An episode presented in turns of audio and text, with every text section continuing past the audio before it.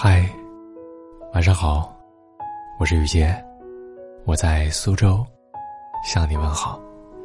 今晚要和大家分享的文章是《二零二三致自己》，作者查查。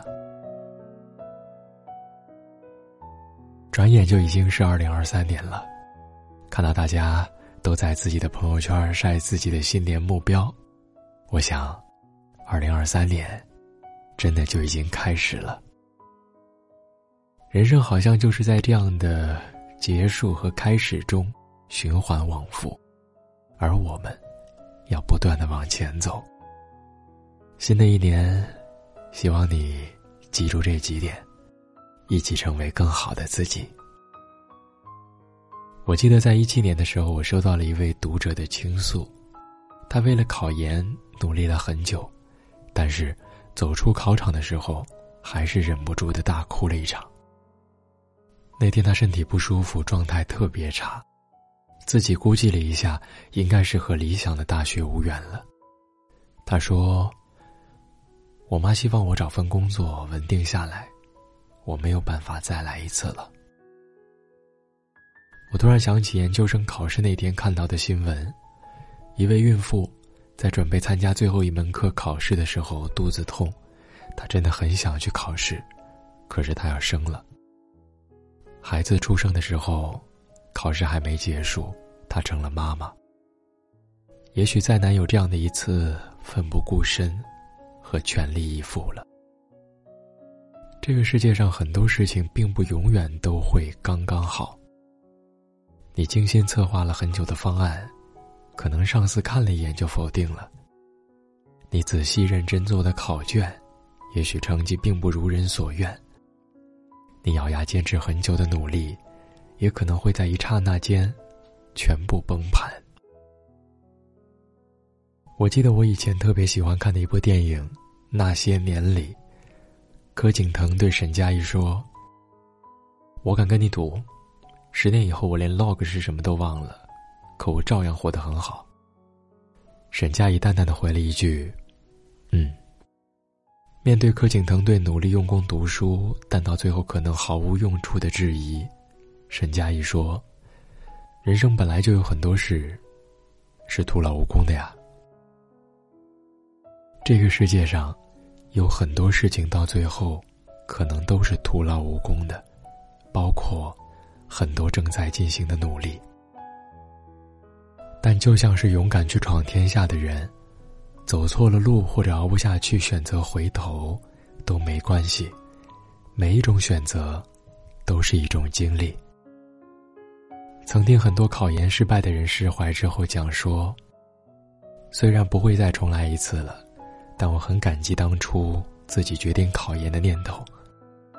那些起早晚归的日子，抱着书在走廊里默念背诵的时刻。”那种高度自律的感觉，这一晃这么多年过去了，我相信那个女孩也已经有了自己新的生活。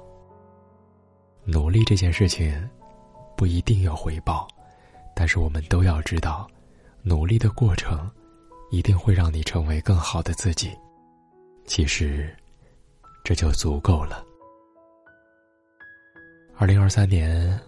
我们依然无可避免的会经历很多失望，可能被否定，可能被放弃，会有沮丧、失落，甚至控制不了的怀疑自己。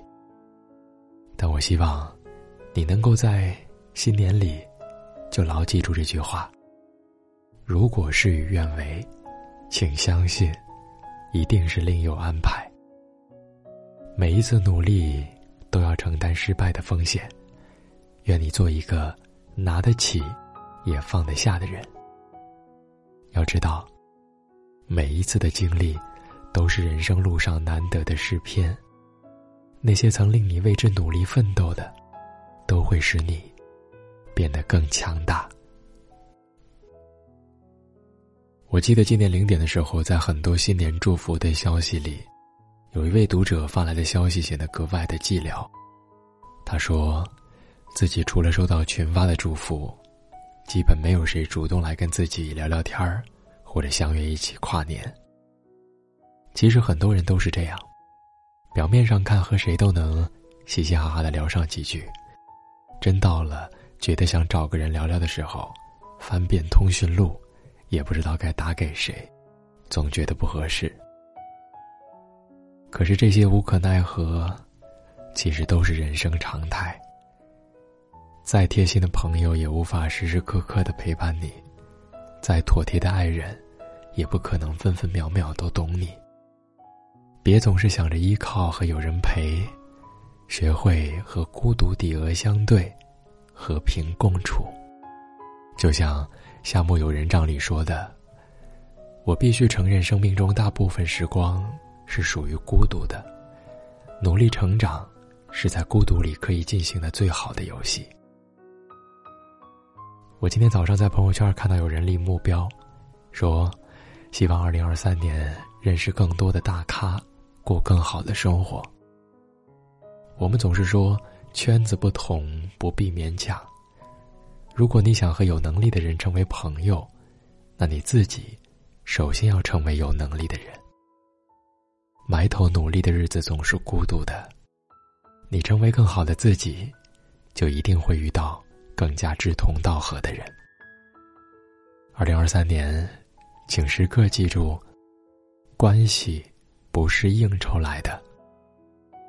要学会放弃四样东西：无意义的饭局、不爱你的人、看不起你的亲戚和虚情假意的朋友。不只是嘴上说说，或者被这些所累的时候在心里暗骂几声，而是要真的在行动里做到，别把时间都浪费在这些无聊的事情上。无用的社交能免则免。不要觉得在一起喝几次酒、吃几次饭，这个人就能在难时拉你一把。前行的路上，只有你自己，才是摆渡人。不合适的，就尽早舍下。前行的路上，不该负重太多。未来的日子里，愿你把更多的时间留给自己，选择高质量的独处，而不是依附。和放纵。祝你晚安，